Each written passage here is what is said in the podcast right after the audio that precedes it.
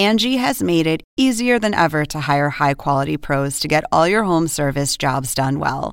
Just bring them your project online or with the Angie app, answer a few questions, and Angie will connect you with local pros who match your specific needs. Or book a service instantly at an upfront price. So join the millions of homeowners who use Angie to care for their homes and get your next home service job done well. Download the free Angie mobile app today or visit Angie.com. That's A N G I.com.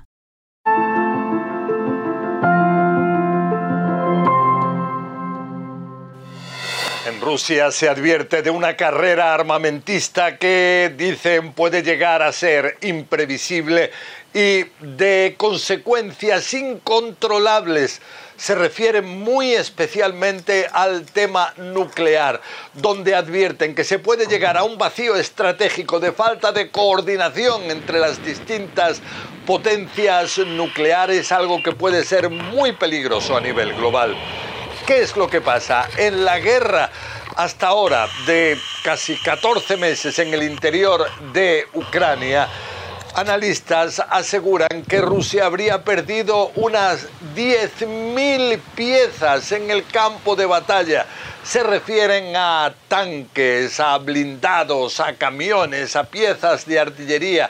Muy especialmente habría perdido un gran número de tanques de los más sofisticados, los llamados T-90 o T-80 T-72.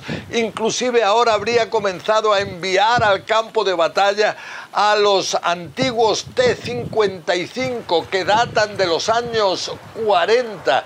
Y esto cuando la industria armamentista de Rusia intenta poder fabricar el máximo posible, pero es una situación especialmente difícil.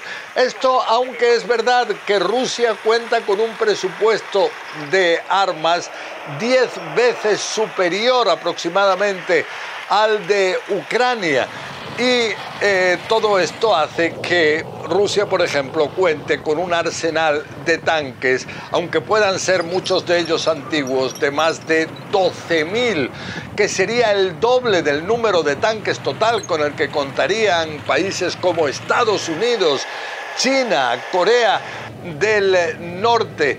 Y esto cuando en Ucrania se habla de más de 3.000 blindados únicamente, pero ¿qué es lo que dicen en Ucrania? Que ellos esperan que se pueda llegar a multiplicar por 10 la asistencia en temas armamentistas por parte de sus aliados de Occidente, especialmente en la OTAN. Dicen que algo así sería fundamental para poder derrotar a Rusia.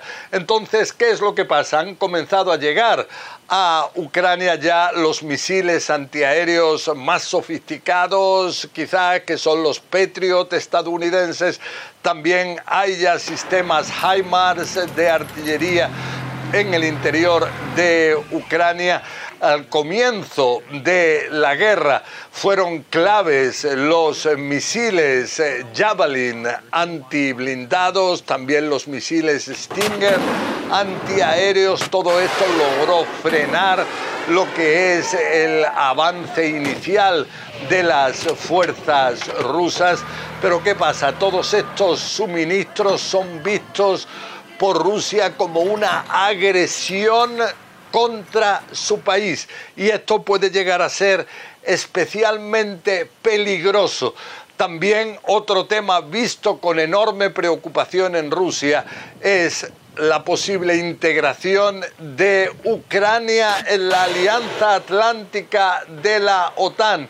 Eso a nivel armamentístico podría ser un cambio enorme en el campo de batalla.